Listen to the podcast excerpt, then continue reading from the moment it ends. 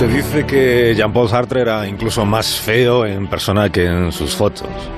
Esto lo dicen quienes le consideraban muy feo. Y ella, sin embargo, era guapa y era más alta que él. Hoy en Historia de con Javier Cancho, historia de una mujer.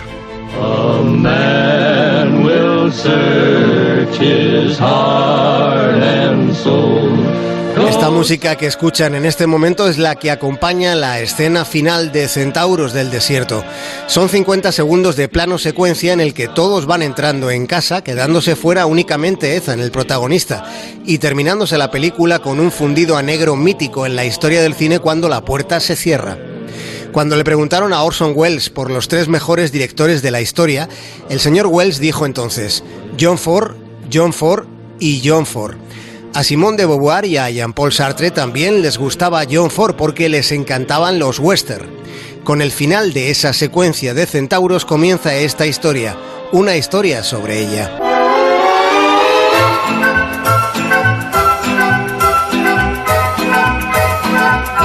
Año 1929, dos estudiantes de filosofía emprendían una historia de amor que habría de durar 50 años.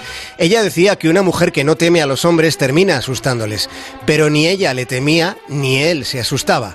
La vida sentimental de Simone de Beauvoir y Jean-Paul Sartre fue muy cuestionada en un tiempo en el que no era habitual no casarse ni tener hijos y menos aún tener una relación abierta. Y ellos la tenían. Se tenían mutuamente teniendo a la vez otros amantes. Decían que sólo así podían ser consecuentes con la idea de libertad que ambos sostenían. La voz que escuchan es la de Jean-Paul Sartre. Está hablando de la libertad. Dice que el ser humano es absoluto responsable del uso que haga de esa libertad que le es inherente. Libre y responsable de sus decisiones y acciones. Cuando en 1949 ella, Simone de Beauvoir, publica El Segundo Sexo, en la primera semana ya había vendido 20.000 ejemplares.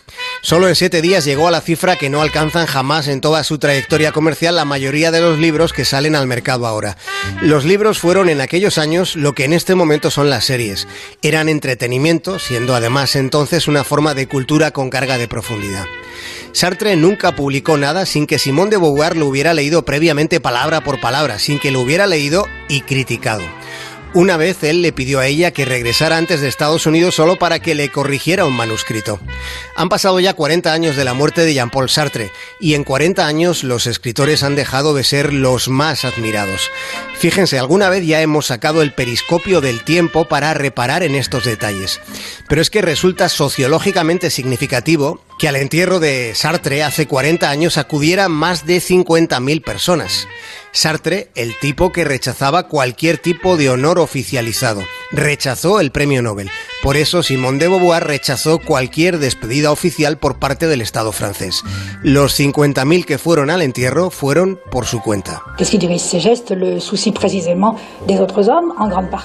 La voz que escuchan es la de Simone de Beauvoir considerando que lo que nos guía como seres humanos en gran parte es la preocupación por los otros y también la preocupación por la propia felicidad de uno. Ambos sentimientos, decía, están íntimamente enlazados. Hablaba del existencialismo.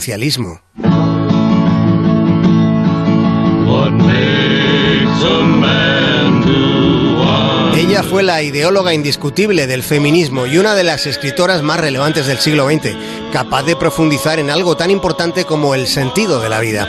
Simone de Beauvoir ya planteó los impactos sociales que tendrían el envejecimiento de las poblaciones en los países occidentales, siendo sociedades basadas en la productividad.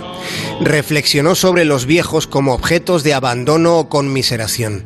Siendo joven, Simone de Beauvoir, en casa de su amante, Nelson Algren, fue fotografiada desnuda desde el otro lado de una puerta. Sobre aquella foto se escribió en el New Yorker que esas son las cosas que pueden sucederle a una francesa en Chicago cuando se bebe bourbon durante toda la noche y se tiene la costumbre de dejar la puerta del baño abierta.